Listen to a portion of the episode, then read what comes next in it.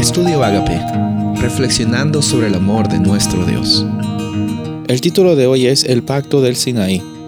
Éxodo 24:12. Jehová le dijo a Moisés, Sube a encontrarte conmigo en el monte y quédate allí. Voy a darte las tablas con la ley y los mandamientos que he escrito para guiarlos en la vida.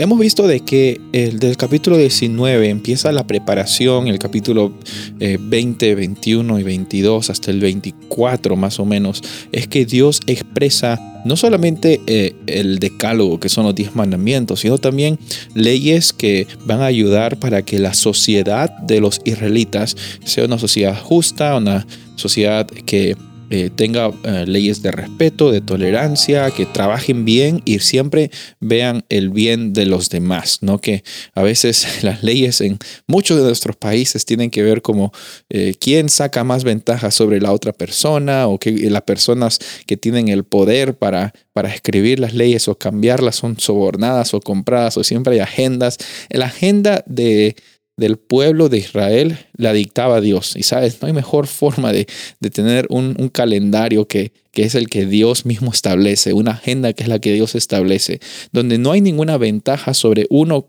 o sobre otro, sino que siempre hay la oportunidad de que todos trabajen para un bien común y que la justicia exprese de que todos los seres humanos son creados como imagen de Dios, hijos e hijas. Y Dios es tan bueno con el pueblo de Israel que les da estas leyes, les dice yo voy a estar con ustedes, yo voy a mandar a mi ángel delante, va a estar siempre protegiéndoles. Y, también les dice, ¿sabes qué? Para que ustedes sepan que las palabras que yo estoy diciendo son verdaderas, vengo aquí a ratificar este pacto.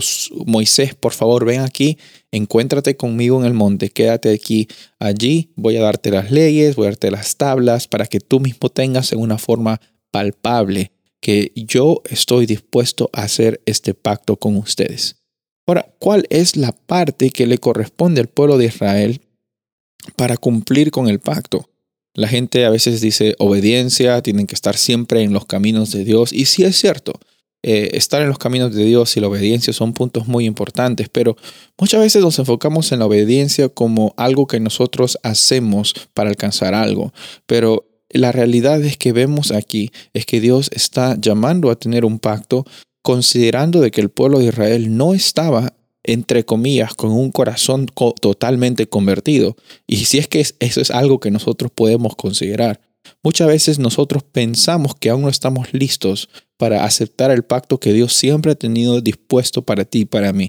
Pero en esta ocasión yo quiero decirte que así como Dios ofreció ese pacto del Sinaí hacia los israelitas, ni bien saliendo de Egipto, de la misma forma Dios al haberte librado del Egipto y la esclavitud de tu vida, quiere recordarte que ya ha habido un pacto en el cual lo único que tienes que hacer es por fe aceptar de que Él es tu Dios, Él es tu liberador y Él es el que te da la oportunidad de tener propósito en tu vida.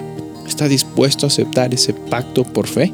Soy el pastor Rubén Casabona y deseo que tengas un día bendecido.